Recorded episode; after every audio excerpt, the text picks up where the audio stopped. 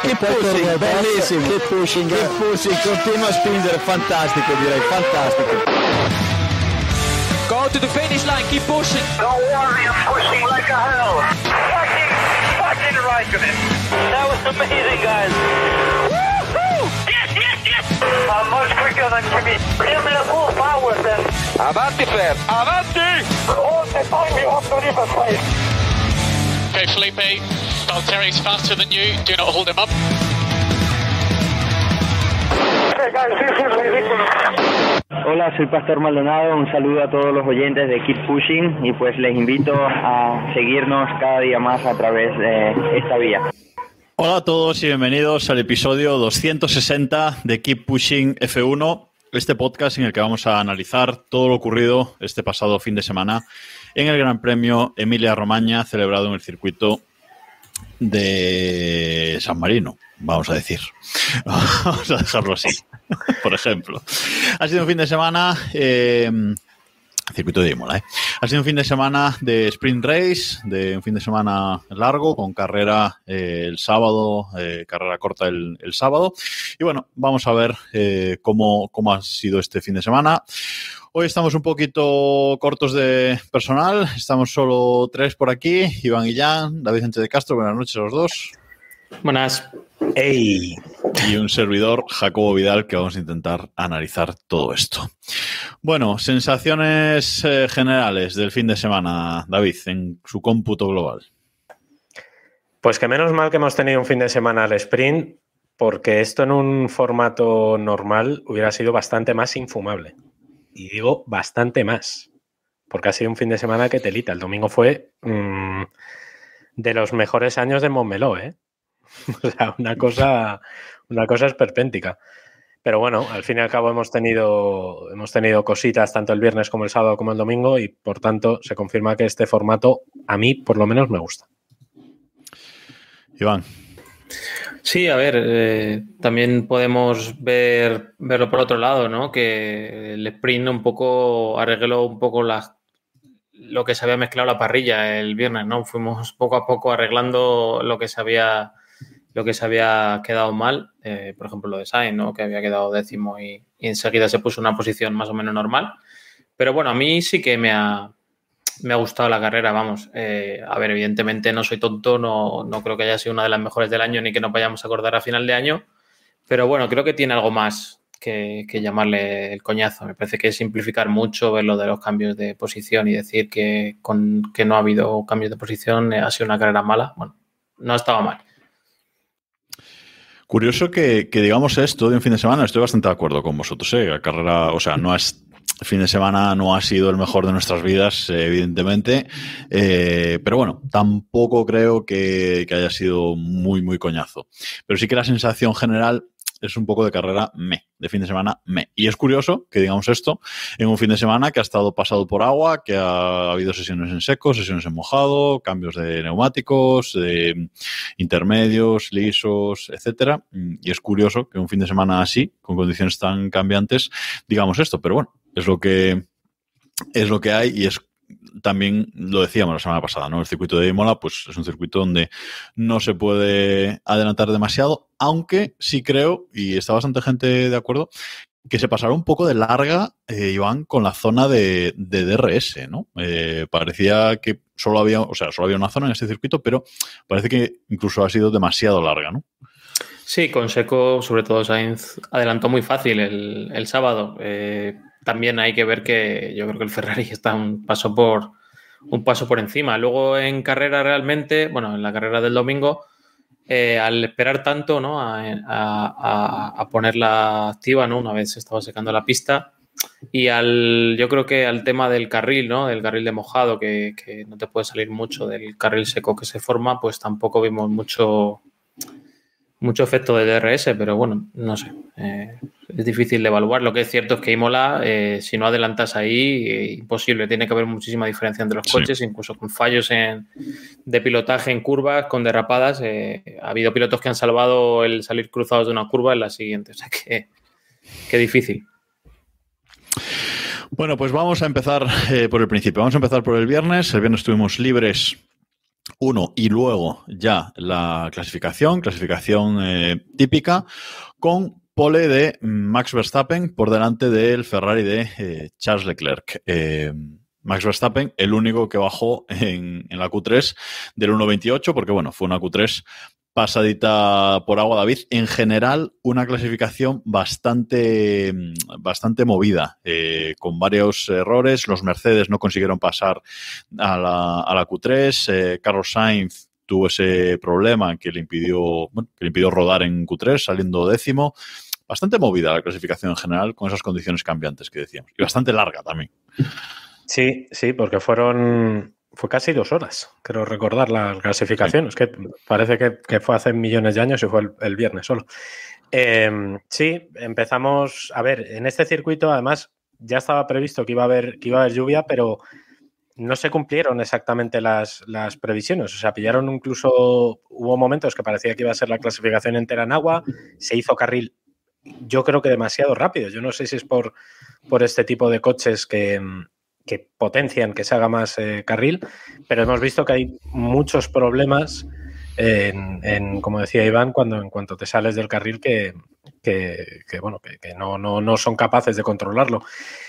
Eh, una clasificación muy movida y que sobre todo yo pensaba hasta el último momento que iba que íbamos a ver un, un, un Ferrari mucho más fuerte. Yo creo que ya desde el viernes se vio, y no sé qué, qué opinaréis vosotros, Mm, que Red Bull, cuando está, eh, está muy en condiciones de pelear la Ferrari, ¿no? Es, curioso, yo no me esperaba que estuvieran tan igualados, porque tanto por rendimiento a una vuelta como por luego ritmo de carrera, estaban en una situación muy similar, ¿no? Y, yo creo que, por eso Verstappen consiguió la pole el, el viernes. A mí me, a mí me sorprendió mucho, eh, vamos, esperaba que Ferrari fuera dominante, eh, viendo el ritmo que tenían en mojado, que estaban constantemente un segundo, segundo y pico por delante del resto. Evidentemente, en mojado es, es otra historia, pero bueno, sí que deja claro que, la carga que tiene ese coche es superior a, la que tiene el resto y que, bueno, parecía que iba a ser cómodo la,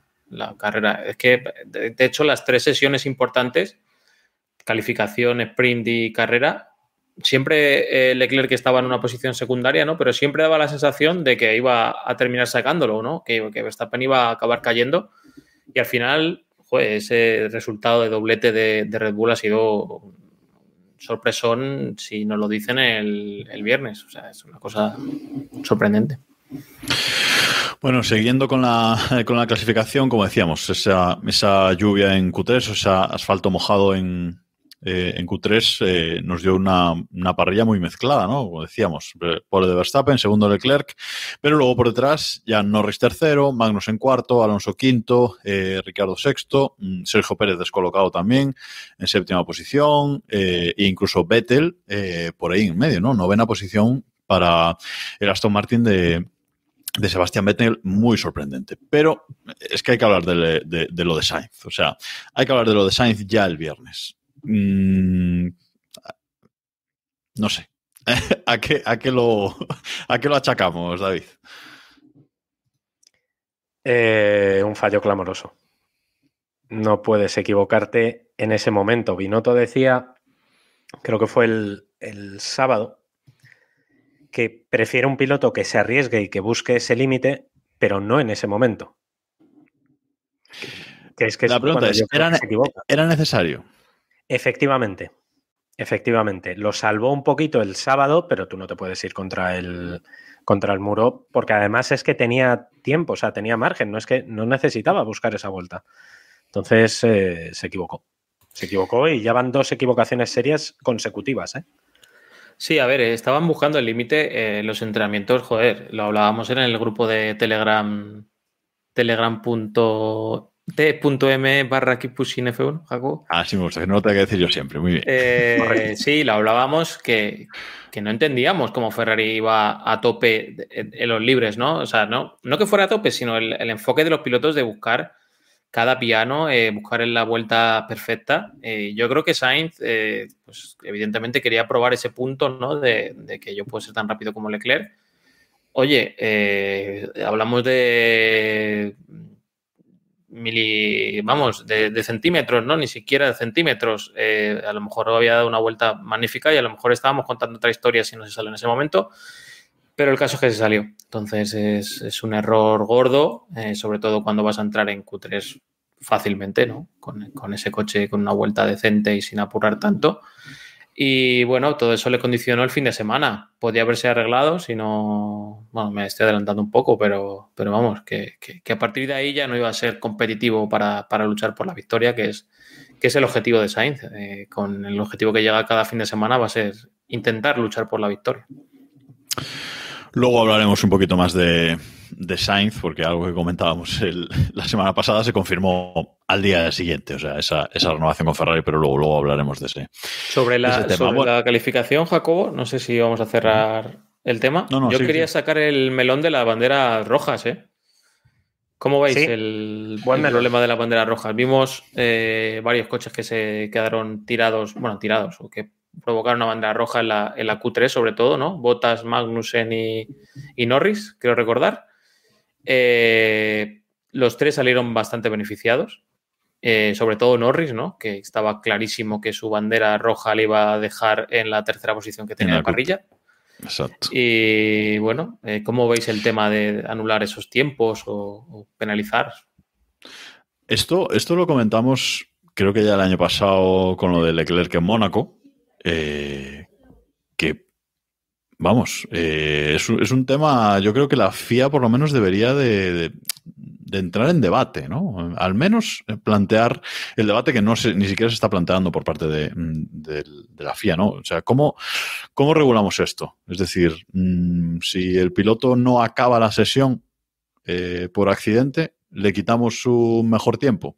Pues, pues, a lo mejor es una, a lo mejor es una opción, o simplemente si provoca una de estas eh, banderas, ya sea amarilla o, o roja. Es que sobre todo en estas condiciones de lluvia, pues evidentemente aquí eh, especulamos sobre Norris, pero si se ve Lamboar, pues ha pisado en la línea y se le ha ido el coche. O sea, tampoco creo que haya sido adrede, ¿no? Pero en Monaco ya lo hemos visto, bueno, lo vimos con Rosberg en su momento, lo vimos con Schumacher que sí que se le pilló con todas las de la ley.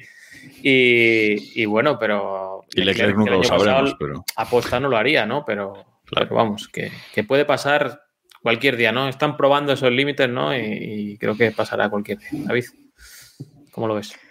Es un problema. Es un problema porque además no tiene solución.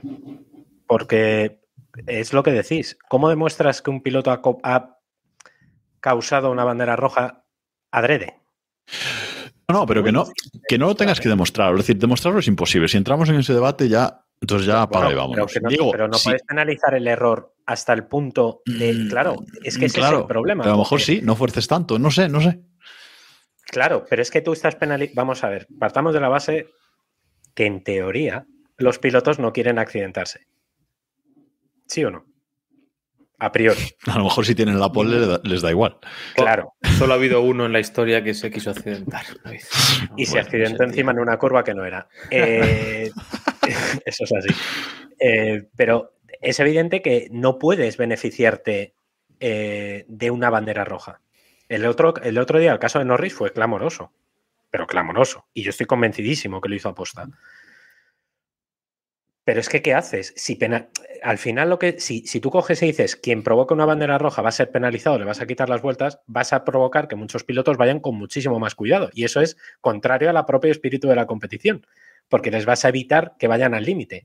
Hay tantas cosas que van en contra del espíritu de la competición, como por ejemplo lo de los neumáticos, que tienes que ir cuidando neumáticos, pues que hombre, esto sería otra más. Pero es muy complicado y es, es un análisis que yo estoy de acuerdo con vosotros, que por lo menos habría que hacerlo. Y ya se está haciendo en, en la Indy. O sea, no es algo que sea nuevo, no hace falta inventar, pero por lo menos habría que debatirlo. F1. Bueno, eh, decías de las banderas rojas. Yo creo que alguna un poco precipitada, porque por ejemplo la de Magnussen fue demasiado precipitada, porque el, Magnussen salió fácilmente de. O sea, no, no, no se quedó en pista, ¿no? Simplemente eh, pudo continuar, pero bueno, ya tuvo que volver a boxes, bandera roja y, todo es parado y vuelta a salir. Sí, y, y Bottas también se quedó, se quedó tirado, si no recuerdo, en una bajada, bajando a Ribazza, que tampoco estaba en un medio de la trazada ni nada así. Pero bueno, no sé, creo que tienen a ver, tiene cierta lógica, ¿no? Aunque, bueno, sí que es verdad que, desluce un montón la, el espectáculo y que, vamos, sobre lo de anular y demás, yo creo que no es tan grave anularle los tiempos al piloto que provoca la roja, porque realmente con, con las tres sesiones que hay de ahora mismo en Fórmula 1, tampoco le vas a hacer perder tantas posiciones le vas a mandar al fondo de la parrilla. O sea, si Sainz se estrella en Q3 o Leclerc se estrella en Q3, lo más que va a caer va a ser al décimo, ¿no? Y realmente si se ha estrellado buscando su vuelta rápida, tampoco es que fuera a ganar la pole, ¿no? Y ni siquiera, y ni siquiera eso, porque puedes anular simplemente el mejor tiempo. Y a lo mejor el tiempo anterior, pues también era pues para hacer un quinto, sin, sin hacer la pole, pues un quinto, una cosa así, ¿no? Con lo cual tampoco a lo mejor es tan grave como, como decís. ¿no? Habría que plantearlo. De cualquier manera habría que, que hacerse planteamiento. Por cierto, que nos Preguntaba Pedro Terrades por, por el chat, cuando hablábamos de, del tema del error de Sainz, si no creemos que Sainz aún está probando el Ferrari en todos los aspectos porque no conoce dónde puede llegar y aprovecha cualquier momento para probar. Hombre, eh, los momentos para probar yo creo que son los libres. Eh, en clasificación y estando ya metido en Q3, mmm, creo que no era el momento de probar, que es un poco lo que se le, lo que le achacamos, ¿no? David.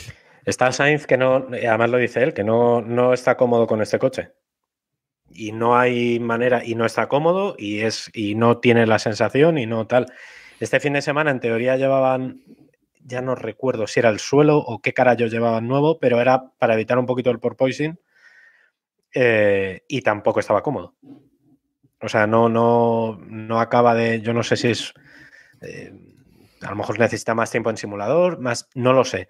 También es verdad que este fin de semana los únicos libres, porque lo de los sábados para mí es un warm-up y no me bajo de esa... Que tenía que ser de media hora y ya está. Que tenía que ser de media hora y ya está, porque es que sobra muchísimo, pero es verdad que con unos solos libres, si encima tienes un coche que no, que no tienes la sensación, es mucho más complicado, ¿no? Pero esto es que no hay tiempo. O sea, eh, volvemos a lo de que hablábamos ya hace en el anterior capítulo eh, Leclerc cada vez le está aumentando más la ventaja.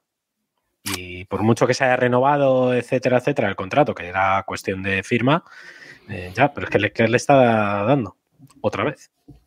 Sí, hay que ver cuándo, lo comentábamos, ¿no? A ver cuándo se hace, cuándo está cómodo con el coche, o si hay alguna peora que trae Ferrari que le hace estar más cómodo con el coche, pero bueno, lo, veremos. Por cerrar la, la clasificación del, viernes, poníamos en el guion Latifi y Stroll pugnando por ver quién cepea más, eh, David. Es que no tiene sentido ese golpe que, se dieron. Yo creo que fue más, en este caso fue, espérate a ver si me acuerdo del golpe, creo que fue Latifi. Pero quiero decir, tanto monta. o sea, fue la primera bandera roja de las que tuvimos en, en, en, ese. Volviendo, por ejemplo, mira, este es un buen ejemplo. En ese caso, ¿les castigas a los dos? Provocando una bandera roja. ¿Castigas a bueno, yo creo, que lo, yo creo que lo, que lo que comentábamos antes de las banderas mmm, me parecería más justo con piloto individual. Si hay dos claro. pilotos que se escarallan, pues. Pues tú imagínate, o, no. o bueno, o la, o la, bandera roja que provocó, eh, bueno, bandera, fue bandera amarilla, lo de, lo de Sainz y Ricardo el domingo, eso es bandera roja, ¿a quién castiga? Bueno, pero eso, esos son incidentes de carrera. O sea, una cosa es incidente de carrera y otra cosa es que tú yendo solo te escaralles y provoques Lo que quiero decir que el es resto... que por lo menos hay tanta, hay tanta casuística en este caso, en, en, esta situación, que por ejemplo en ese caso, que fue un toque entre los dos, los dos acabaron escarallados, pues... Sí, o bueno, ampliar tres minutos la, la sesión para que den una Algo. vuelta al resto. También. Eh, el caso es no de, eh, que, que, una suspensión no, no te deje, ah, te rompa el, el, el show y, y beneficie a, al que la ha provocado. Al que la ha provocado. Sí, al que la ha provocado o a, a, uno cualquiera que pasaba por allí y, y, no merecía esa pole, aunque lo tuviera en ese momento. ¿no? Sí, que no se, en definitiva, que no se pare la sesión, por lo menos la última, eh, a un minuto del final y que ya a nadie le dé tiempo de dar una vuelta. Eso es lo que, por lo menos, que haya esa opción de dar una última, un último intento. ¿no? Pero bueno, vamos con el sábado, vamos con la carrera, bueno, con la sprint, porque no le han puesto ni sprint race, creo. Creo que es sprint y punto. No, vamos no, el con nombre oficial ahora es sprint, ¿eh? Ya por eso, por eso digo que no es race, que es sprint. Ya está. No es sprint race, ni sprint qualifying, ni nada. Es sprint. Eh, pues teníamos la clasificación del viernes, eh, digamos que los 10 primeros bastante descolocados y esta, esta clasificación, esta Q4 si le queremos llamar, esta carrera del, del sábado lo que hizo fue un poco colocar a, a los pilotos. Si bien es verdad, eh, Iván, que tuvimos lucha por lo menos por la victoria eh, y sorprendente a lo mejor victoria de Verstappen al final mm, quedándose Leclerc sin, sin neumáticos, ¿no? Sí, estuvo interesante, ¿no? ¿no? ¿no? dábamos un duro porque hubiera lucha. lucha. al final, ¿no? A pesar de que a lo mejor los únicos que daban un duro eran los, los de Haas, ¿no? Que pusieron el neumático más duro para, para sus pilotos y esperaban degradación. Yo creo que el resto no, no daba, no, no apostaba por, por que hubiera lucha. Y, joder, sí que Verstappen la, lo consiguió y, bueno, parece que aquí cimentó gran parte del, de la victoria final, ¿no? Porque fue, fue espectacular el, el, adelantamiento final, dándole más emoción de la que tuvo la, la sprint race, que, que, tampoco tuvo nada más allá de ver cuántos puestos eh, remontaba Sainz, ¿no? Que Sainz remontó hasta lo que tenía que remontar, del décimo al cuarto, eh, fácil, bastante fácil esa, esa remontada, por detrás de los dos Red Bull y por detrás de su compañero Leclerc, y ahí en ese cuarto puesto para un poco mm, colocarse bien en la parrilla del, del domingo eh, y poco más realmente, ¿no? Es que hizo, intentó arreglar un poquito lo que, lo que, lo que lió el, el, el viernes. Eh, se quedó corto. Bueno, eran 21 vueltas para todos. Por tanto, es que tampoco. Al final, eh, es que el error del viernes fue de tal calado que era lo mínimo que tenía que hacer. Hmm. Y el problema es que la gestión de los nervios, que yo creo que es lo que le está pasando, le está, mmm, le está costando mucho más de lo que debería. Y no debería ser así. Porque Leclerc, por ejemplo, también tuvo un sábado, o sea, un viernes complicado, porque no consiguió la pole. O sea, si lo ponemos en, en comparativa, Leclerc también debería ir nervioso. Porque el único rival que tiene por el Mundial, en teoría, es Verstappen, o el, principal rival. Eh, y le ganó el, el, viernes. En cambio, él no se puso nervioso el sábado. El sábado sencillamente se quedó sin ruedas, que ya podíamos hablar de por qué carajo las blandas no duraron nada. Porque yo me sorprendió muchísimo ese el graining que tuvo el, el sábado la, la, rueda delantera izquierda, izquierda eh, Leclerc. Tampoco es muy normal, pero evidentemente a Sainz lo único que se le pedía era el cuarto y hombre, es un, es un mínimo que, que ha cumplido, vamos, de sobra. Sí, si Sainz cumplió un día, evidentemente fue el, fue el sábado, que por cierto nos dice Pablo Garcés Margáis en, en, el chat que Sainz ha dejado de correr contra Leclerc para, contra Leclerc para correr contra él mismo. Pues Nunca es un problema. Dicho. Y lleva, muy, es, y lleva muchísima razón, ¿eh? pero es un problema. Es lo primero que tiene que hacer, correr, aprender a correr contra él mismo y luego ya vendrá la lucha con, con Leclerc porque de momento no, no está para lucharle y luego hablaremos de, cómo están las clasificaciones del Mundial. Bueno, este sprint, eh, 8 puntos para Verstappen, puntos para los 8 primeros, del 8 al, al 1. Eh, puntos para los ocho primeros, Verstappen eh, ocho puntos, Leclerc eh, siete y Sainz en este caso, pues cinco puntitos más. Por lo menos este año ya es un poco más de, chicha, porque el año pasado eran 3-2 y un punto. Este año, por lo menos, ya eh, algo más de, puntuación están, están dando. Alguien que se esperaba que tuviera bastante protagonismo en esta sprint, esta sprint session, era Fernando Alonso, que el año pasado, en las tres carreras eh, al sprint que hubo, en las tres clasificaciones que eran el año pasado al sprint que hubo, eh, pues fue protagonista, eh, adelantó bastante, hizo muy buenas salidas y saliendo aquí en Imola en quinta posición, se esperaba que hiciera un, gran papel y que, bueno, que a lo mejor se metiera en las dos primeras filas de parrilla para, para el domingo. Pero Alonso acabó finalmente noveno en un fin de semana, que luego hablaremos del domingo, pero un fin de semana bastante aciago, salvo el viernes, para, para Fernando Alonso. La verdad que sí. Eh, no sé si nos han sentido cómodos con el, con el coche. Eh, desde luego las, las mejoras de, del suelo, ¿no? que al final le fue al lado de, Alonso. No sé si han llegado a evaluarlas o, o, tienen alguna conclusión de cara a Miami. Yo creo que las llevarán los dos y, y ya está. Y tirarán la moneda de que, de pensar que eso está bien, porque no creo que les haya tiempo, dado tiempo a, a, evaluarlo.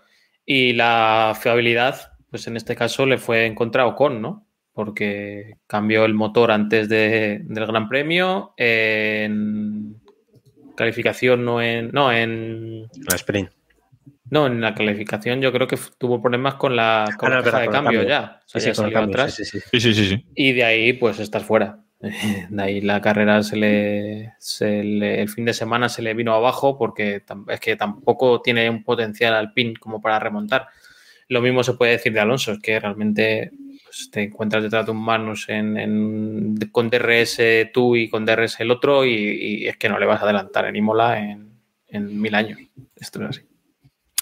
Sí, digamos que un poco mm, Alonso en la sprint, pues le adelantaron los que le tenían que adelantar, ¿no? Eh, los McLaren, que luego hablaremos de ellos también, que parece que han estado bastante más fuertes este, este fin de semana. Eh, el Alfa Romeo de, de Botas, que aquí también ha ido bastante bien, y Carlos Sainz. Y quizás el único que, que deja un poco más de dudas es si habría podido luchar esa octava posición a, a Magnussen, ¿no? Pero, como decimos, Magnussen también lleva un motor eh, Ferrari y aquí, si no, el coche de, que va detrás es muy superior al de, al de delante, sobre todo en motor, pues es difícil de, de adelantar. Con lo cual, camión azul desde fin de semana y, y poco más. Novena posición para la parrilla del domingo.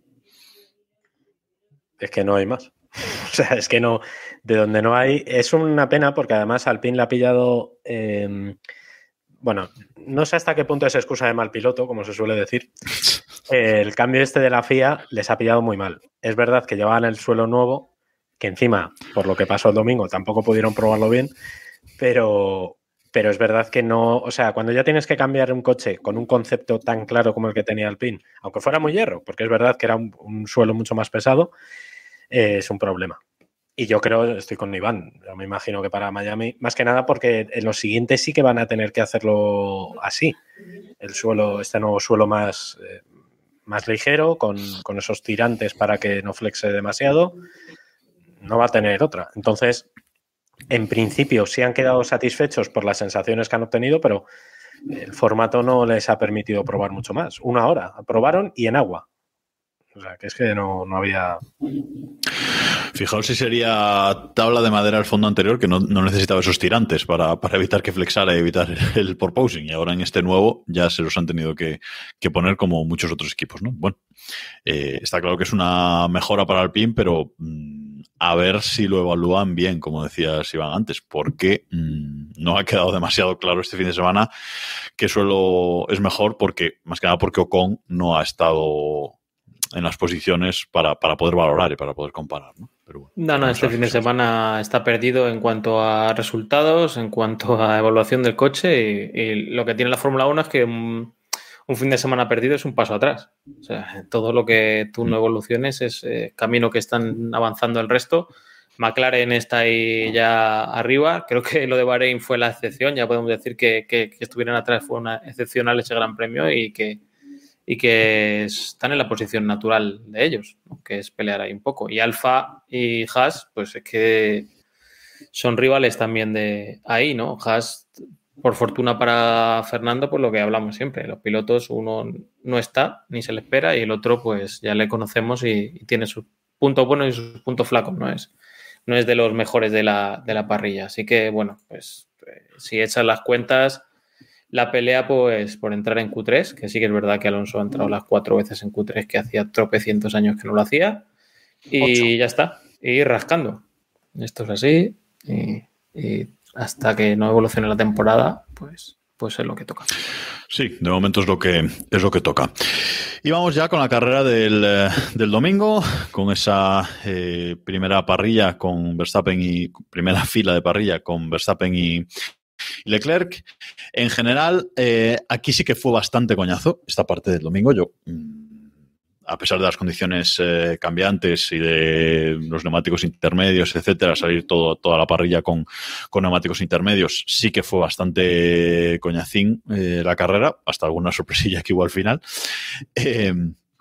Pero mm, sí que sí que hay cositas, ¿no? Para empezar, eh, doblete de Red Bull, mmm, mucha risa con Red Bull, segunda victoria de, de, Max Verstappen, mucha risa con la fiabilidad de Red Bull, pero como este coche empiece a ser fiable, eh, Ferrari tiene un problema, y lo hablábamos en capítulos anteriores, que Ferrari vaya acumulando puntos eh, por ahora porque va a llegar un momento como el Red Bull sea fiable, van a tener un problema y aquí van, ya lo han, eh, ya lo han tenido, a pesar del error de Leclerc que luego comentaremos, pero mm, de momento Sí. doblete de Red Bull. Sí, sí, y bueno, las caras, como dice, como dice David, eh, las, las declaraciones después de la carrera, aparte de la satisfacción del podio, o sea, eh, me saldrá Helmut Marco, eh, ha declarado claramente que, vamos, que, que los problemas de con los motores que vienen, que venían dados por el porpoising y por todo ese tipo de cosas, han logrado solventarlos. Vete a saber si es una manera de presionar a Ferrari, ¿no? Meter más presión todavía si, si cabe, porque eh, parece que Ferrari ha ido a, a Imola y, en vez de disfrutar de la fiesta o de aprovechar el, este, es aprovechar el rendimiento que venían, ¿no? Eh, estaban presionados por, por ganar. Y bueno, que si realmente eso es verdad, que han solucionado esos problemas, joder, pues creo que están en liza con, con Ferrari para pelear todo el campeonato. Llevamos cuatro carreras, si no cuento mal, de 23. O sea que Sí. queda una salvajada. ¿no? Queda un mundial. Básicamente. Queda, Mundial de los de un- antes, de los de normales. los de antes, de los normales, sí, sí. Es, es, eh, hay que destacar que con esto, eh, con este doblete, Red Bull ya se coloca por fin segundo en el Mundial de, de Constructores. eh, solamente a 11 puntos de Ferrari, ojo, eh, a 11 puntos de Ferrari después de, de los abandonos que, que han tenido, etcétera. Y Verstappen ya se coloca eh, también segundo en el Mundial, segundo y tercero, Max Verstappen y, Sergio Pérez, con lo cual Red Bull ya ha llegado. Cuatro carreras le han hecho falta para llegar. Que a lo mejor tiene algún problema más en las próximas carreras, puede ser. Pero de momento, cuatro carreras eh, en un mundial que parecía que Ferrari iba a dominar eh, fuertemente y ellos ya están ahí asomando la patita, David. Es temible. Es temible porque Ferrari es, a ver, Ferrari, Ferrari haciendo Ferrariadas, si se puede decir, han tenido un coche muy dominador, razonablemente dominador en tres de estas cuatro carreras. Deberían haber salido con una ventaja sobrada porque Verstappen no ha acabado dos de esas tres carreras Es que es y muy aún fuerte. así es que es muy bestia. ¿eh? Es que Fer- eh, Verstappen ha ganado, o sea, ha acabado dos carreras, las dos las ha ganado y además este fin de semana, que ha tenido el fin de semana perfecto, también ganó los ocho extra de, de la sprint y la vuelta rápida. O sea, nueve puntos extra a los 25. O sea, es que le ha recortado todo lo que le podía recortar. Mm, yo a, Red Bull como rival no la querría. O sea, si me tengo que pelear con alguien, que no sea con Red Bull y con Verstappen, porque como sea con estos, qué negro se lo veo a Ferrari. Más que nada por, por inercia, ¿no? Porque esto al final también hay que, entender un poquito lo- los ciclos que tienen los equipos. Red Bull viene de ganar y viene de ganar a Mercedes. A la Mercedes que viene de ganarle. O sea, esa tendencia eh, al final la arrastras, aunque sea en un año de nueva normativa, ¿no? Eh, y como Verstappen esté en condiciones, quiero ver yo a Leclerc peleando por ser líder y por, por resistirle. ¿eh? Que cuidado. No, que mola mucho porque, oye, nos va a dar juego. ¿eh? Que yo me temía un paseo de Ferrari y esto mola, nos mola muchísimo. Vamos, nos viene genial. Sí, hemos pasado de eso, de, dar por campeón a, Leclerc el día de Australia, a, a ahora pensar que el favorito es Red Bull. Yo creo que tampoco, tampoco es para tanto. Creo que Ferrari en los circuitos eh, de alta carga aerodinámica, Miami, no sé cómo calificarlo, pero, pero Barcelona y Mónaco, que son los Circo, siguientes, Miami, circo. debería- Miami y Barcelona, yo creo que debería ser candidato Ferrari a, a Sí, llevarse. sí, no, hombre, eso sin duda. Pero lo que yo me refiero es que como rival, Sí, sí, está claro. o sea, no, no es fácil, porque en el momento en el que falles, va a estar Red Bull. No es la primera vez que. No es la primera vez, ¿no? Eh, que, Vamos, le- que pelean el mundial y que pasan por este tipo de cosas. Eso. Correcto. Levantan el dedo, ¿no? Como ha dicho aquel en la rueda de prensa, cuando, Es- cuando van las cosas. Y, y que se lo diga a Brown GP en, en 2009, eh, que tan dominante era ese coche, pero si llega a haber dos carreritas más en ese mundial, mm, cuidado, cuidado, porque igual no habría ganado Bato en ese, ese mundial. O sea que mm, a Red Bull mm, siempre hay que tenerlo en cuenta, siempre, por muy desgraciado que esté, siempre hay que tenerlo en cuenta y, y- y ya han llegado, y es que queda todo el mundial eh, por delante. Y vamos a hablar de Ferrari, eh, porque Ferrari este fin de semana, aparte de lo que comentábamos de, de Sainz de- del viernes, ha tenido un fin de semana mm, horroroso. Sainz salía cuarto, ¿vale? Parecía que lo había arreglado el sábado, pero en la salida, eh, en la primera variante, pues eh, a Ricciardo se le va el coche, se le va el McLaren e impacta contra el coche de Carlos Sainz, dejándolo en la puzolana y sin opción de seguir. Mala suerte, es verdad. Aquí no, no creo que haya sido error de, de Sainz, pero en definitiva le deja con un cero más y sin ni siquiera completar una vuelta, David. Eh, normal que fuera con la cabeza gacha eh, eh, al salir del coche porque es que no se lo podía creer. el viernes un mal día, el sábado un buen día y el domingo de nuevo un mal día. a ver, es casi un meme. La mala suerte de Carlos Sainz. Vamos a dejarlo ahí. Pero chiste malo. Pero es verdad que después de haber encadenado, creo que fueron 24 carreras seguidas sin abandonar, lleva dos seguidas abandonando. Es que, joder, todo viene mal. A ver, esto también va a pasar, pero mm, leches, no dos seguidas. Joder, que es que además es que es lo que tú dices, es que fue, fue un incidente tan absurdo porque él no veía, no, no, tuvo culpa ninguna. Le dio a Ricardo como le podía haber dado cualquiera, o podía haberse librado. O sea, es que no, no, tenía ningún tipo de sentido. Pero, o podía haberle tocado y seguir los dos. O sea, es que tampoco. efectivamente, o, podía haberle. O sea, podía haber pasado mil cosas. Y va y le toca a él, pues hombre, mm, joder, es que ya mala suerte. Pues nada, pues a remar y a ver Miami qué pasa. ¿Vosotros lo veis punible o no? No. No, para mí ese incidente de carrera se le mueve el coche al entrar, al, entrar fuerte en el bordillo. Mm, además, suelo mojado, neumáticos intermedios. No hay más. O sea, decían, se decía en la transmisión, había dudas de si le había impactado Botas a Ricardo por detrás. Nada, Botas viene por detrás y le da después. Eh, con lo cual, no hay nada, absolutamente nada punible, yo creo, en esa acción. No, no, está claro. Si acaso punible la salida, eh, lo, de, lo de Schumacher con su noda que le mete por el muro. Os animo a ver las onboard si no las habéis visto, que las sacaron ayer, creo. Que le mete por el muro para empezar y luego le saca por la hierba. Eh, espectacular. Para luego hacer un trompo, que gran, gran actuación de si fuera un piloto ruso, pues a lo mejor se lo afeaban, se lo afeaban un poco más, yo creo. Efectivamente. Bueno. la cuestión es que Carlos queda fuera de carrera. Daniel Ricciardo eh, puede, puede seguir, entra en boxes a cambiar morro, etcétera, pero acaba la carrera en, última posición, eh, de, en la posición 18, porque tampoco eh, pudo hacer eh, mucho más. Y el otro Ferrari, el de Charles Leclerc, no hizo mala carrera, digamos que mantuvo su segunda posición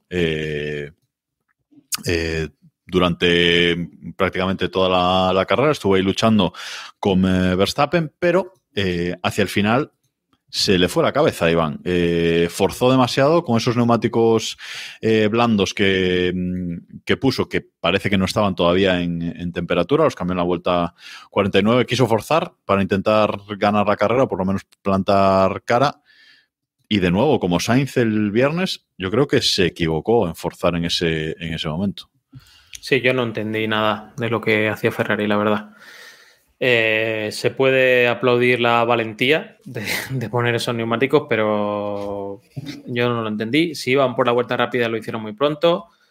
Si tenían problemas de degradación, pues es la única manera de, entenderlo, pero vamos, eh, era muy arriesgado que lo, que lo pudieran hacer y creo que tuvieron incluso la suerte de que Red Bull entró a la, a la provocación, ¿no? Y, decidió cambiar también los, los, neumáticos, porque si Red Bull no entra, pues Leclerc hubiera tenido que remontar veintitantos segundos en, en, diez vueltas que, no lo hubiera podido hacer. O sea que, no sé, no tiene, no tiene mucho sentido. Y bueno, lo de Leclerc, pues, pues eso, eh, se pasó de, de fogoso, por así decirlo. Eh, Verstappen el otro día estuve mirando y, el último error Gordon Carrera es aquel trompo que hace en Turquía 2020.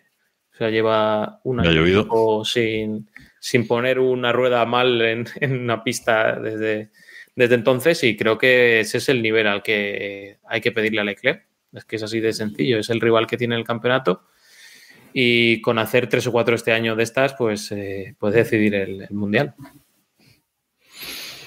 Eh, recordemos que a mí me parece extraño que los dos Red Bull cambiaran neumáticos, porque entra en la 49 Leclerc, entra en la 50 Pérez y entra Verstappen en la 51. Podría haber mm, cambiado uno de los dos, pero bueno, eh, decidieron cambiar los dos y Leclerc hace el trompo eh, y en la vuelta 53 tiene que volver a entrar porque se cargan los neumáticos con ese trompo, vuelve a entrar en boxes, vuelve a cambiar neumáticos, pone de nuevo neumáticos eh, blandos ya usados. Y bueno, a remontar un poquito, creo que sale de boxes octavo, si no me equivoco, y acaba la carrera en sexta posición, arreglando un poco el desastre, pero de todas formas 8 puntos por los 26 que hace Leclerc en esta carrera, mm, David, duele. Duele porque ahora Verstappen solo está a 27 puntos de Leclerc en el campeonato, cuando estaba a un porrón. Leclerc va a ser, va a ser líder todavía en, Miami, pase lo que pase, pero el colchón, eh, que era de casi dos carreras, es que se le ha ido. Eh, yo creo que esto va, este fin de semana va a hacer mucho daño, porque no creo, como decía Iván, Verstappen no está fallando, Red Bull no está fallando. Eh, la fiabilidad vamos a ver si la aguanta, pero como vuelvo a, insistir, Red Bull como rival, es que ni, por asomo. Dame a Mercedes, dame a, quien quieras, a McLaren, pero a Red Bull no. Entonces, esa pifia de, Leclerc también es por. Em, es una situación también que es normal en, cuando eres candidato y no eres favorito porque recordemos que Leclerc se ha encontrado, entre muchas comillas, con la posición de favoritísimo para el, para el Mundial, pero el favorito a priori debería ser el vigente campeón, ¿no? Eh, por, por, por pura lógica. Por tanto, también ese tipo de gestión psicológica, yo creo que aquí también falta un poco de gestión psicológica en Ferrari, que es, que es pedir, eh, en fin, una burrada. No, porque, a ver, hay cosas que no. Es que no va a pasar. O sea, es que aquello es una casa putas, con perdón del tecnicismo, pero a ver, porque es lo que es. Pero es que esas cosas también las tienen que trabajar. Yo soy de los que dice que un psicólogo deportivo puede ser la diferencia entre un campeón o un tercero. Y yo estoy convencido que este tipo de errores, este, por ejemplo, de Leclerc, se hubiera solventado si hubiera ido mucho más frío. No te puedes equivocar ahí. Nos iba a mandar Samu, nuestro experto del podcast en Fórmula 2, eh, nos iba a mandar un, vídeo hoy, eh, bueno, pues un poco haciendo referencia a esa burbuja de Leclerc de la que él habla, pero creo que se ha rajado al final, se ha hecho así, se le ha apretado todo y dijo, bueno, voy a esperar, no vaya a ser, no vaya a ser que, me adelante y luego me lo saquen a final de, de temporada. Así que bueno, un error de, de Leclerc, que es curioso, que deja uh, este podio de Imola, este podio en Italia, un podio sin pilotos de Ferrari, porque esa tercera posición, y tenemos que hablar de McLaren, ha sido para, para Lando Norris, para el McLaren de Lando Norris, que parece que McLaren se va consolidando ahí en lucha con Alpine seguramente, como eh, el tercer equipo mm, de la, de la parrilla es verdad que hace podio porque no están los Ferrari, evidentemente, pero mm, parece que McLaren está dando pasos eh, acertados y va un poquito para arriba, Iván. También dijo. bueno, digo, digo, que también dijo Lando en la rueda de prensa que hizo un pilotaje espectacular este fin de semana, así sobrando. Sí, sí. Y que tenían el noveno décimo mejor coche en homenaje a, a lo que había dicho Russell hace unos días, que el Mercedes era el, quinto, el sexto, el séptimo, no sé, algo así. No, bueno, eh, Norris Espectacular, ya comentamos que, se había echado el equipo a las espaldas y, lo está consiguiendo. No sé si se le nota la madurez hasta en la cara, yo creo. Eh, la verdad es que no se le puede achacar nada. Eh, no ha tenido problemas en la carrera, o sea, ha, peleado con, con Leclerc varias veces y, y ha sabido estar en el sitio. Y Ricciardo, pues un poco a, rebufo siempre, ¿no? Eh, todos los grandes premios. Y en esta ocasión, pues bueno, tuvo problemas en la salida, pero vamos, eh, iba un par de puestos también por detrás de, por detrás de él. Así que, no sé, de momento creo que por estos rumores que están surgiendo, no creo que esté en peligro su asiento, ¿no? Pero sí que como no empieza a acercarse un poco más a Norris, me parece a mí que, que McLaren se va a pensar si todo el dinero que, le pagan va, va, o sea, pueden justificarlo, ¿no? Evidentemente, Norris muy, muy sólido este, este fin de semana y sobre todo yo creo que tranquilo en la, en la carrera, manteniendo su manteniendo su, posición y llevando el coche a ese, a ese podio. Segundo podio consecutivo de Norris en Imola, ¿no? Si no me, si no me equivoco. El año pasado también fuera el doblete. Eh, sí, sí, sí. El año pasado. Pues, No, el doblete fue en Monza, perdón. pero bueno, No, que sí, subió. no, no sé si fue aquí o en 2020, ya no recuerdo. Pero vamos, bien. Norris en su línea. Sí, sí.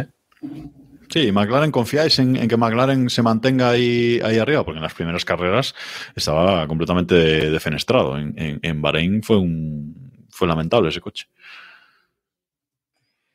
No sé, Yo- sinceramente, si, si no, no, no, no, es que no sé, es que también es lo que decías, que no estaban los Ferrari, yo creo, me imagino que Mercedes acabará dando un paso adelante eventualmente, no sé en qué momento, pero tendrán que dar un paso adelante, digo yo. Y que luego, sobre todo, falta un segundo piloto. O sea, Ricardo eh, eh, es un expiloto. Me parece, además, Bueno, mal pilotaje. Igual estás No, exagerando no, un pelín, ¿eh? No, no, no, no, no, no. Dime tú cuál es la última carrera buena de Ricardo. La acabo Bueno. de mencionar. La victoria del año pasado. Y desde entonces, y desde entonces, es que ha ido de peor, o sea, de mal en peor. Eh, la racha que lleva Ricardo es, es muy para estudiar. ¿eh? Si esto lo hicieran otros pilotos que estuvieran peleando por victorias, cuidado, ¿eh? No creo que a Ricardo le vayan a echar a mitad de temporada, que no va a Ni de pasar. broma, vamos. ni para Dios. Pero eh, para el año que viene, cuidado, que no tiene contrato y es que este tipo de cosas, sobre todo porque Norris no está fallando, o no está fallando mucho, mm, le puede complicar. Entonces, de momento, si McLaren está, necesita que esté Ricardo también, porque son puntos que puede restar. Como tú dices, están en esa pelea por el tercer puesto en el. En, el, en la clasificación de constructores, que eso va a ser a cara perro, a ver quién falla menos, porque va a estar entre Mercedes, Alpine, eh, McLaren y vamos a ver si nos Alpine veremos. Y Alfa. bueno, Alfa, bueno, pero que ahí hay varios equipos que a poco que mejoren un poquito, si Alpine deja de liarla un poquito, pues, pues estará ahí, eventualmente al final de temporada, probablemente. Alfa Sí. Romeo, Haas. Fu, es que ahí hay un jaleo muy bestia. Si McLaren no está,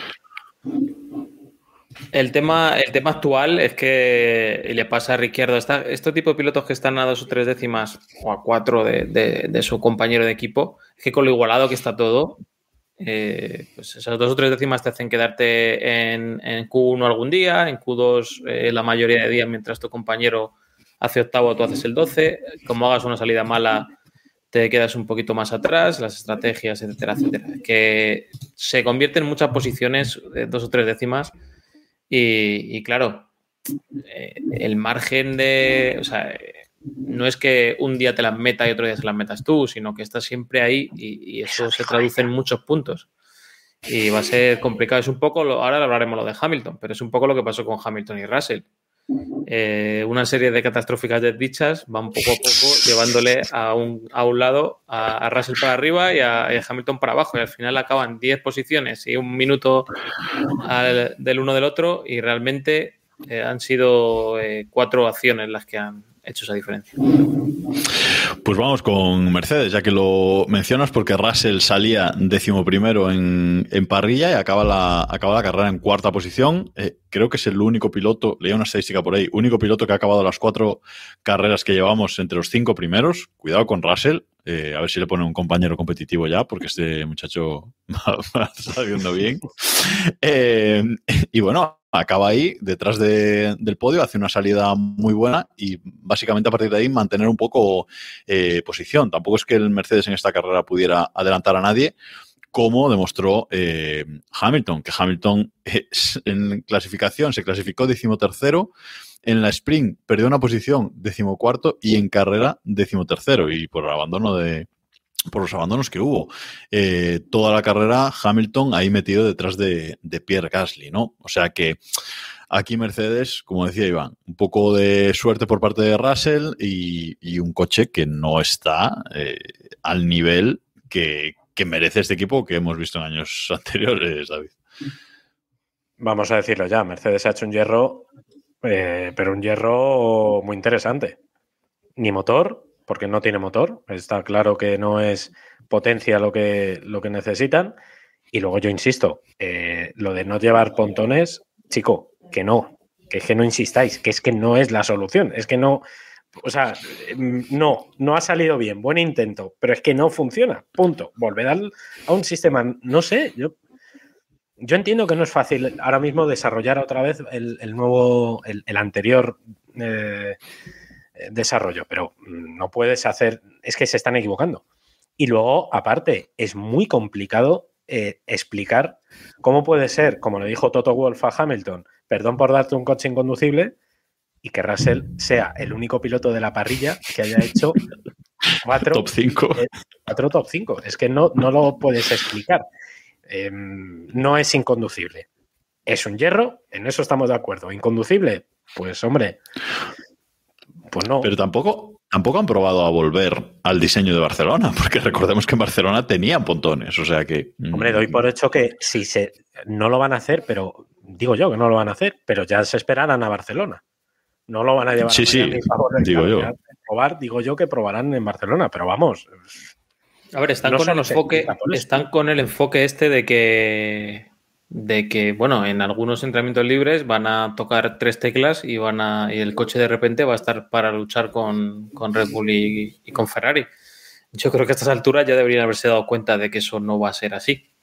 Eh, entonces, pues, pues bueno, eh, cada ilusión también se vive. Creo que de, lo que tienen que hacer es pues meter pasta, eh, arreglar lo que tengan que arreglar y bueno, si comprenden que a lo mejor el túnel del viento o lo que sea, o las simulaciones de CFD o lo que hagan están fatal, pues tendrán que eh, arreglar esa, esa parte y, ya está, es que es lo que hay, dar por perdida la temporada y fuera.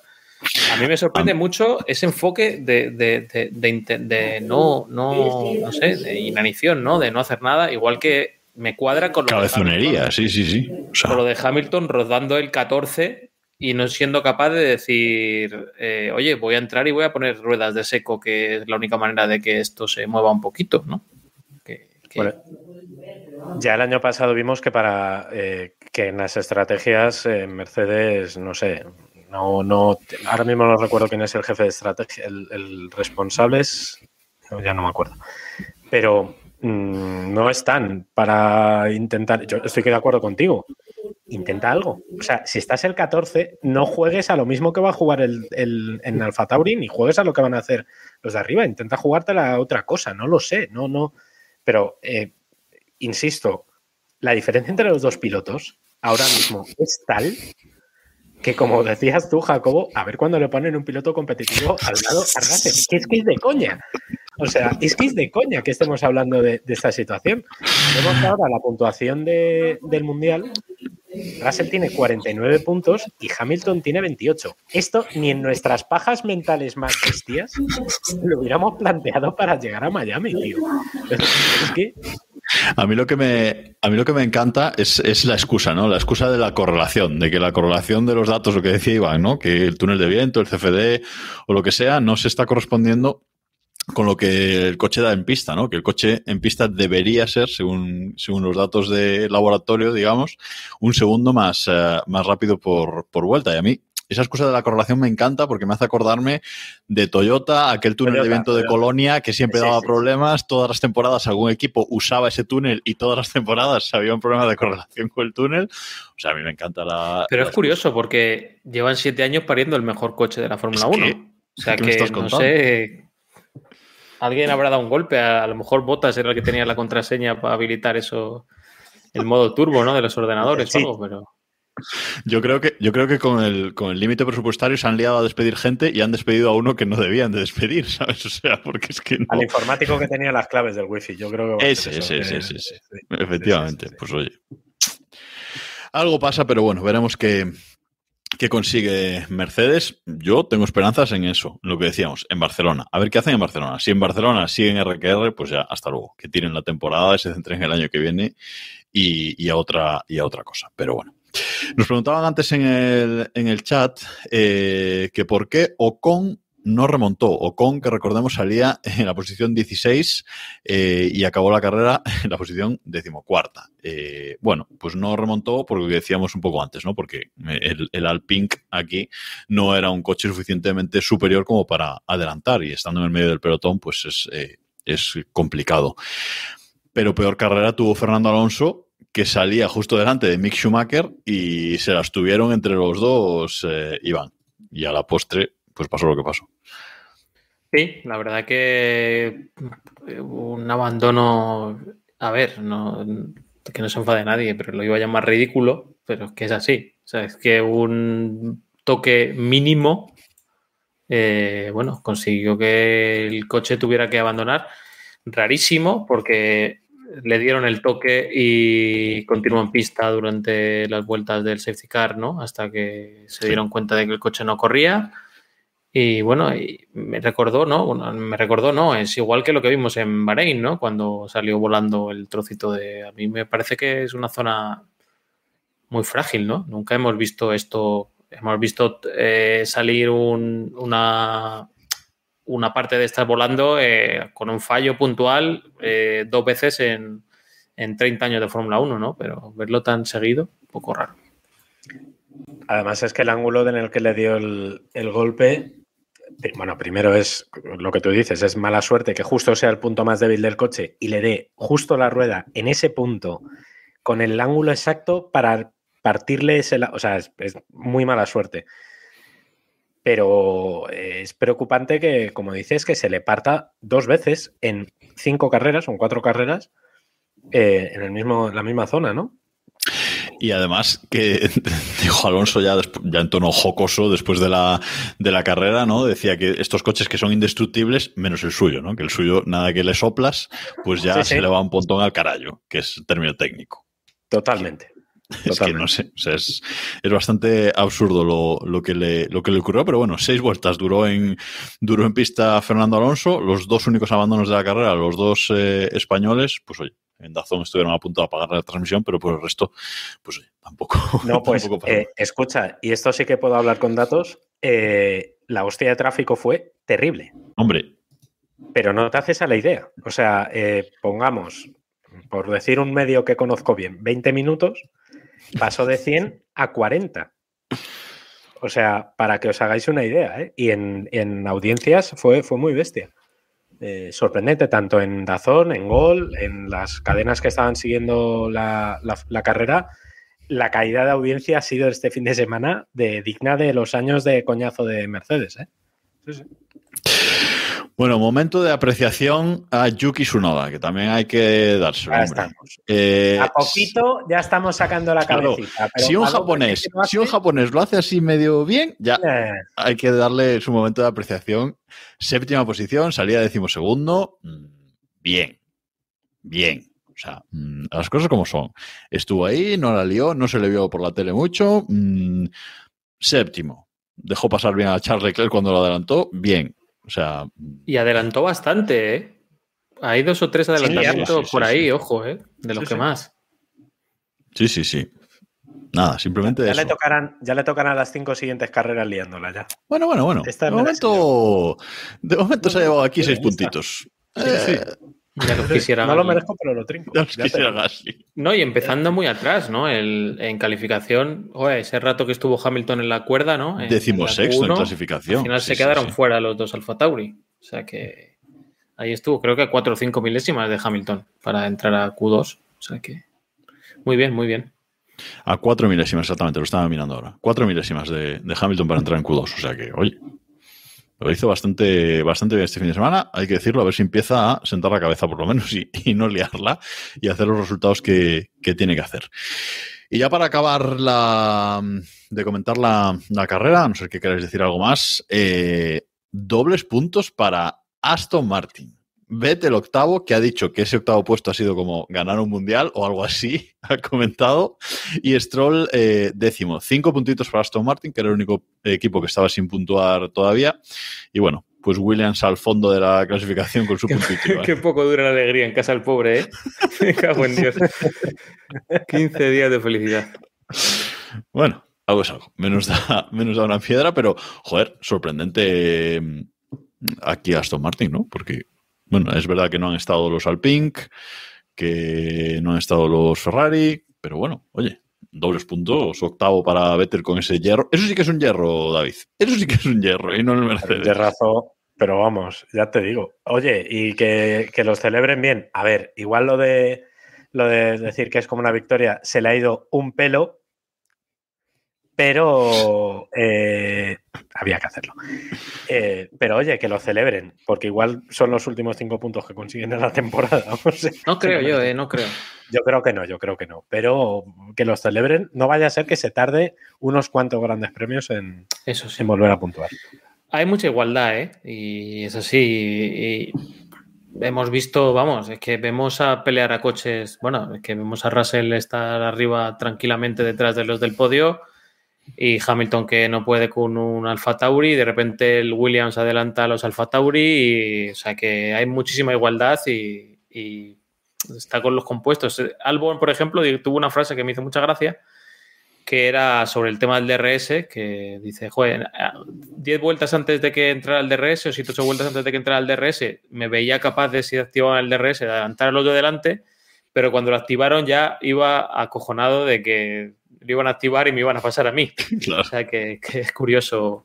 Es curioso cómo están las cosas, cómo la degradación un poco de los compuestos o la temperatura, etcétera, eh, cambia este orden de los equipos. Fue, es interesante y veremos a ver cómo se comporta en, grandes premios siguientes, ¿no? Eh, en Miami va a ser va a ser divertido porque es una, pista nueva, ¿no? Y se tendrán que adaptar todos y a ver quién, quién da con la tecla eh, al primero, ¿no?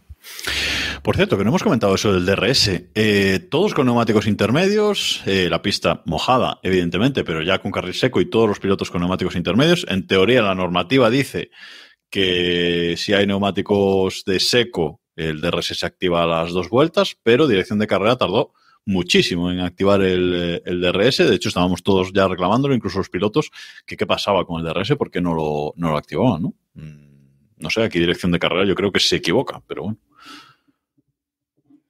Yo creo que, no hay, no, no, no, no, además no dieron ningún motivo, ¿eh? porque no hubo tampoco aviso por radio de que hubiera viento, por ejemplo, porque puede ser un motivo por el que no, no activaran el DRS. Había viento, pero no suficiente como para retrasar la entrada del DRS. ¿no? Yo creo que tenían miedo de que pasara lo del año pasado con, con Bottas y, y Russell que se la pegaron en, esto y, Russell una de las cosas que dijo es que había, mucha diferencia, aparte de que la culpa había sido del otro al 225%, eh, que, que, la, que la diferencia de velocidad con el DRS había sido, había sido importante. Pero bueno, es que al final pues, estamos la de siempre, ¿no? Los mejores pilotos del mundo, etcétera, etcétera. Pues oye, tú sabes ya, pero es que jugar. Es que hablábamos en capítulos anteriores esta temporada que por fin los nuevos directores de carrera parece que se leen la normativa y que, y que aplican la normativa y en este caso, que es algo que está escrito en la normativa, no lo han aplicado, ¿no? Lo han aplicado como le ha salido de, allí. Bueno, supongo que siempre tiene ese poder un director de carrera, que para eso está, pero bueno, la normativa dice lo que, lo que dice, ¿no? Mm, También, a ver, si pones una zona de DRS en una recta que es curva, pues Sí. Es lo que, es lo que hay. sí, eso también, eso también es verdad. Bueno, eh, Sebastián Vettel ya tiene a siete pilotos por detrás en el Mundial, eh, habiéndose perdido dos carreras y retirándose en otra. Es decir, con los puntos de una carrera está decimocuarto en el Mundial y tiene a siete pilotos ya por detrás. Bueno, mejor trabajar poco pero eficientemente. ¿eh? Eso aplicado siempre en la, vida. En la vida, en la vida. En la vida. Bueno, repaso del Mundial. Antes de acabar con, con, el análisis del Gran Premio, como decíamos, Leclerc que primero con 86 puntos, segundo Verstappen con 59 y tercero Pérez con 54, que este año de momento está haciendo bien de, de escudero. Cuarto, Russell con 49 y quinto, Carlos Sainz con 38. Preocupante esta caída de, Sainz al, quinto puesto. ¿eh? Veremos cómo, consigue recuperarse. Y en el Mundial de Constructores, pues Ferrari sigue líder con 124 puntos. Segundo, Red Bull con 113, como decía antes, a solo 11 puntos ya. Y Mercedes terceros con 77 eh, puntos. Ahí va a estar eh, la lucha de esos de esos tres, veremos eh, si Mercedes va para arriba o para eh, abajo. Muy bien Pérez, eh, que no lo hemos dicho. Muy bien Pérez. decirlo porque le hemos dado caña muchas veces y este año está cogiendo el punto y ejerciendo de, lo que tiene que ejercer, ¿no? Porque a Leclerc le fastidió un ratito el, otro día. Yo creo que el ritmo no lo tenía. reventó. Sí. Bueno, pues vamos, eh, si os parece, para acabar el podcast, a comentar algunas eh, noticias que tenemos por aquí. Eh, ya que estábamos hablando de, Alonso, pues podemos seguir con él y es que se ha sobrado, básicamente, ha hecho unas declaraciones en las que se ha sobrado muchísimo y ha dicho que no se va de la Fórmula 1 porque eh, es mejor que el resto y nadie le puede batir. Básicamente ha venido a decir eso, son unas declaraciones más largas que podéis buscar en 20 minutos eh, punto es barra deportes, eh, pero... Por decir un medio. Por decir un medio. Por ejemplo. Pero se ha sobrado bastante, David. A ver, sí. No lo vamos a engañar, sí. Porque básicamente ha dicho, a ver, también entiendo por qué lo dice. ¿eh? Le están dando muchísima caña. Ya sabemos la prensa habitual británica, que ahora de repente son hiperfans de Piastri, que parece que es que a Piastri hay que darle un coche por razones o por cojones. Pues chico, pues haber estudiado. ¿Sabes? O sea, es, es, básicamente porque le están dando cada carrera. Alonso tiene que responder a la pregunta de por qué Piastri no tiene un coche. Y Alonso ya llega un momento que ha dicho, joder, ¿y a mí qué me contáis? Pues, pues oye, yo aquí mientras esté bien, mientras me firmen contrato, mientras nadie venga, porque es verdad, nadie le está arrasando. O sea, no, es verdad que Ocon lo está haciendo mejor, pero por ejemplo en esta carrera no ha estado mejor. Evidentemente con el accidente y el abandono no, no se puede medir bien, pero no le falta razón. Por tanto, que venga alguien y que le supere. Es así de simple. Y además, Alonso lo ha dicho, dos, tres años le quedan. Yo creo que le quedan más bien dos que tres, pero bueno, eh, pillar un último contrato, sea con Alpine, que es lo lógico y es lo, digo yo, lo previsible, o con otro equipo.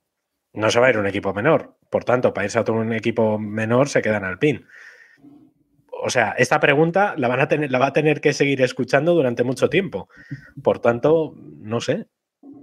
Ahora, lo de decir es que yo soy mejor que el resto, joder, Fernando, eh, sí, pero. Eh, sí que, pero. Algo así como que nadie es capaz de batirle, ¿no?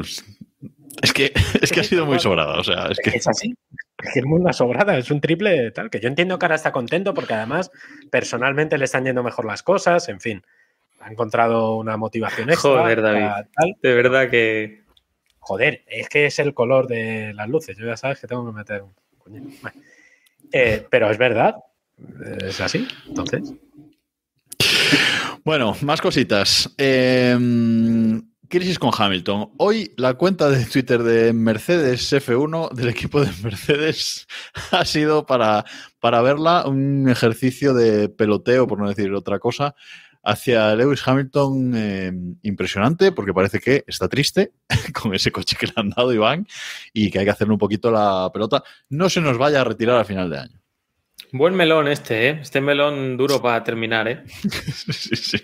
Porque es lamentable la, la comunicación de, to, de, Toto Wolf en, ya en carrera, o sea que eso no lo ha analizado ningún departamento de comunicación ni nada. Eso es Toto Wolf que, que salió a pedir perdón. Eh, excelente Nico Rosberg en la, en la, Sky metiendo el dedo en la llaga, eh, preguntándole a, a George Russell que si entendía el mensaje de Toto Wolf cuando él había quedado cuarto y Hamilton fuera de los puntos. Así que nada, eh, me parece que tienen mucho miedo de, de, que Hamilton se pueda ir o temen que la motivación de Hamilton eh, vaya para abajo, que, es evidente que va a pasar si esto sigue así, si no está pasando ya, porque recordemos que Hamilton venía a 2022 a demostrar a todo el mundo que, que podía subir un poquito más el nivel y que, y que no habíamos visto el nuevo Hamilton. Y, y, nada, no sé, me parece que, que, eso que es un poco excesivo, ¿no?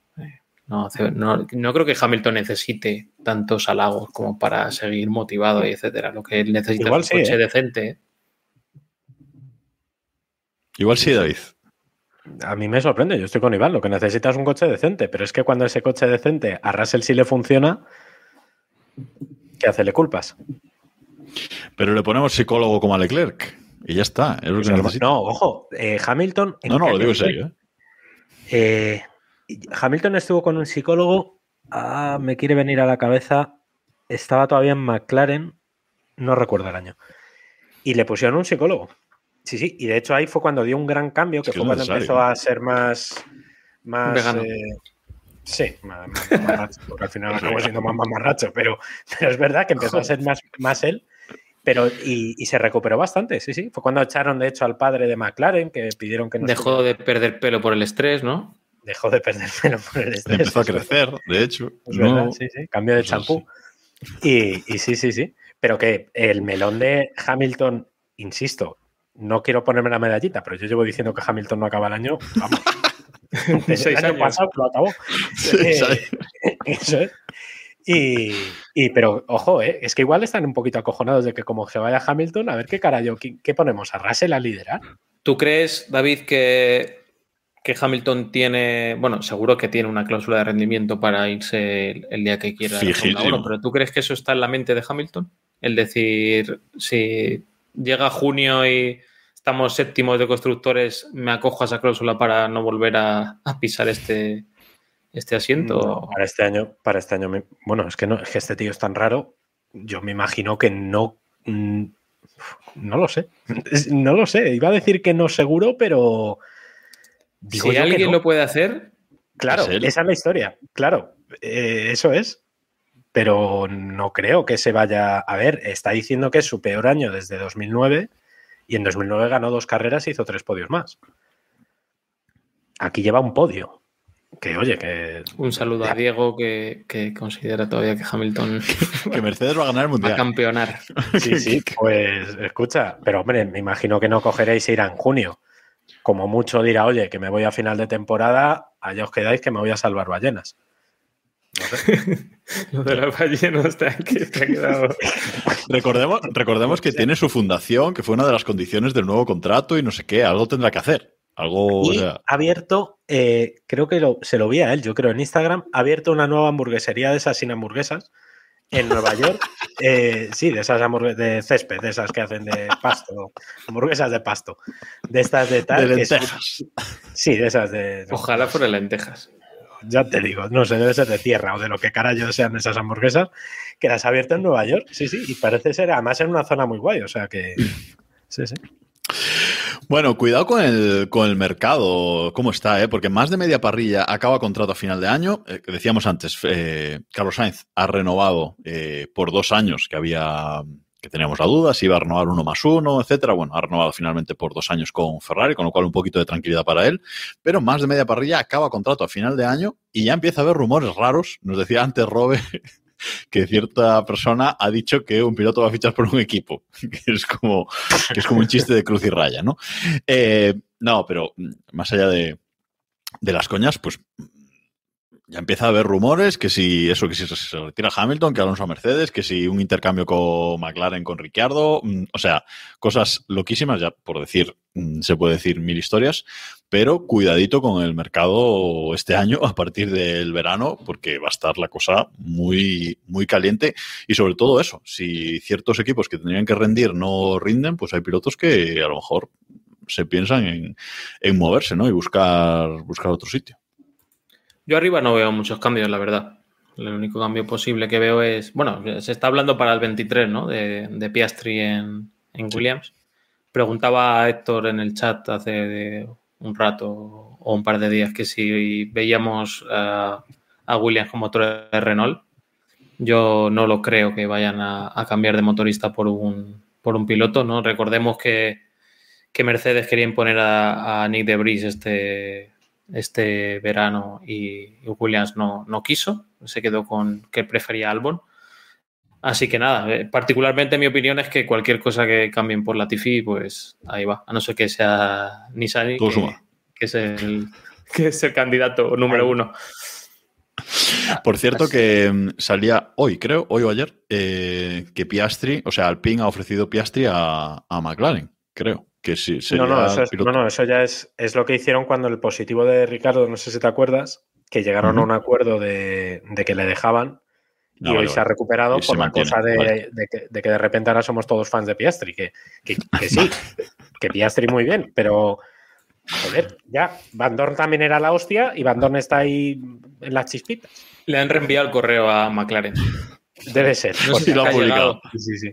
No sé si te ha llegado esto, te lo vuelvo a Oye, esto que no me contestaste, esto que no me habías contestado. Bueno, más cositas. Eh, No sé si ha sido Russell, no sé qué piloto ha sido, eh, que ha dicho que cuidado con el porposing este, que... Russell, Russell. Russell, ¿verdad? Que igual acaba siendo perjudicial para la salud de los pilotos si se mantiene mucho, mucho tiempo. Es espectacular cómo vota el Ferrari. O sea, el Ferrari tiene un twerking que eso, vamos, mmm, espectacular este fin de semana. Y dice eso, que, que a lo mejor que a la larga que, que, les pasa factura a nivel cuello, a nivel cabeza. Veremos qué, qué pasa con esto, ¿no? Sí, él ha comentado que tiene dolores ¿no? en el pecho y la espalda por, el, sí. por este tema. Lógico y normal, es que a nadie le sorprende que, que esto, que esto pase. No sé, eh, es lo que hablábamos al principio de temporada, ¿no? De que realmente si lo han dejado ya es porque van a dejar los equipos que se busquen la vida y que cada uno lo arregle como, como bien pueda, ¿no? Creo que haya un, una corrección así genérica para, para este problema. Sí, mientras los pilotos no empiezan a vomitar o a bajarse del monoplazo o cosas así, no se va a meter la FIA.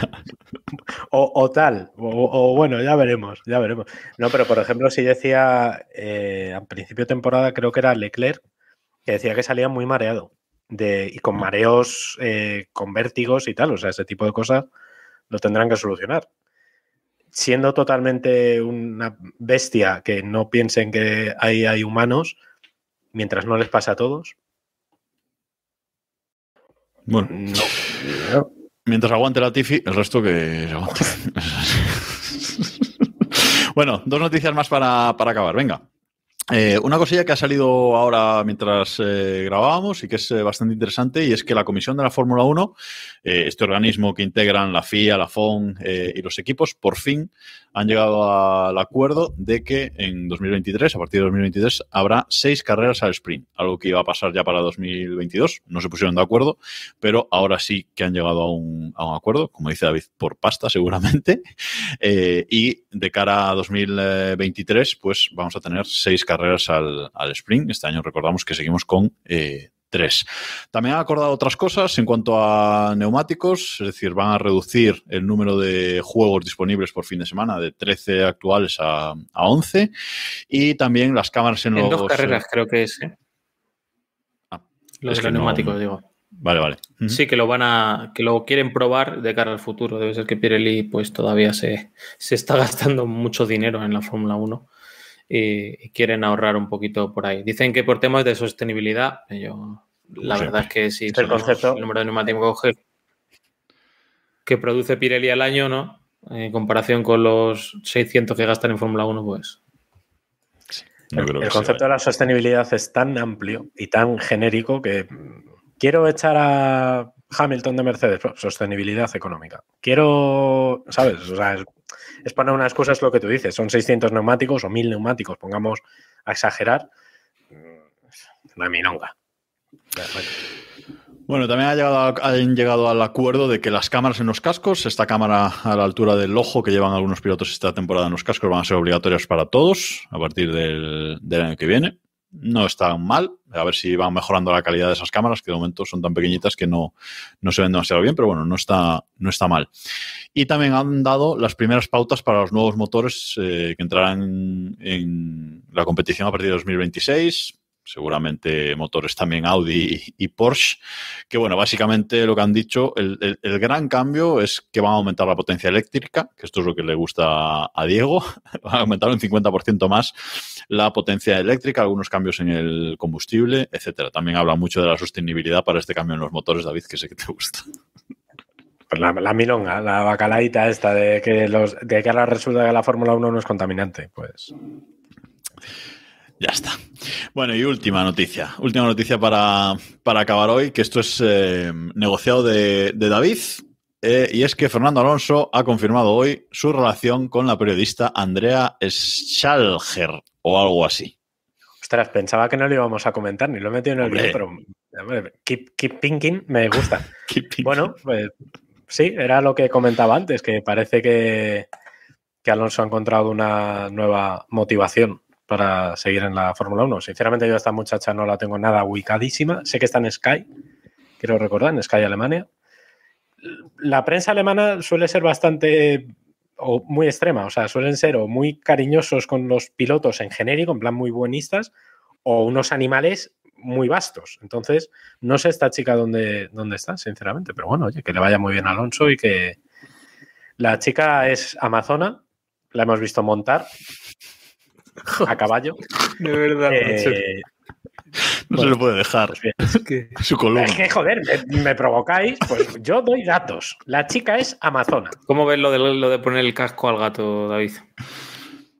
Eh, yo, como dueño de dos gatos, no me la jugaría yo a ponerle cosas en la cabeza al gato. Ellos verán.